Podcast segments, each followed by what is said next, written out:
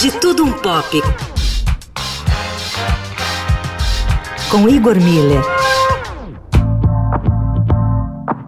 E nessa briga entre Neil Young e Spotify, hein? De que lado você tá? O Spotify, você sabe, tem sido conhecido nos últimos anos por ser uma pedra no sapato dos artistas com questões envolvendo direitos autorais, desde o pagamento ridiculamente baixo até mesmo estratégias de manipulação de audições, que envolvia a criação de artistas fantasmas para diminuir a cota dos artistas reais, já era pequena, ao ponto de quase nada.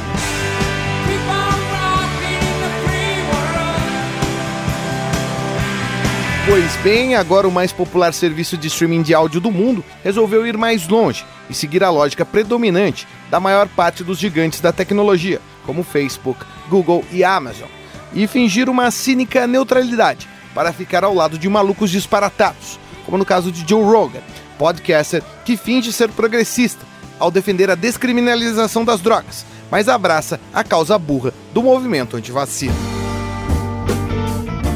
O serviço agiu de maneira tão cínica quanto o podcaster nos últimos dias, ao distorcer a atitude de Neil Young, o experiente roqueiro canadense, uma das vozes mais influentes e relevantes da música há mais de 50 anos. Neil deu um ultimato ao Spotify, dizendo que retiraria suas músicas de lá, caso o aplicativo não retirasse o programa de Rogan do ar. A plataforma não fez nenhum esforço para mediar e rapidamente acatou e retirou as músicas de Neil Young do ar.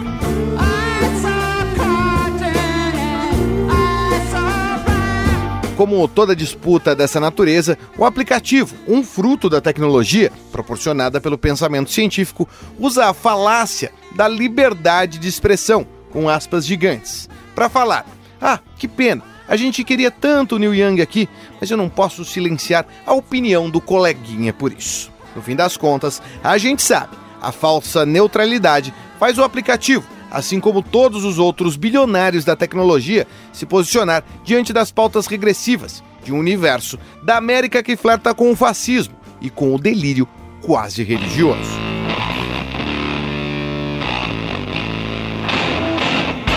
Neil Young é conhecido por, desde o início da sua carreira, se posicionar contra a ideologia regressiva da América, primeiro concentrada na crítica à bandeira sulista, levantada pela banda Leonard Skinner, expressa em músicas como Southern Man e Alabama, e chegando até mesmo ao argumento antibélico na clássica Rockin' in the Free World, que inclusive foi usada indevidamente pelo Donald Trump à época candidato, e o próprio Neil Young decidiu proibir o político laranja de usar a música em sua campanha.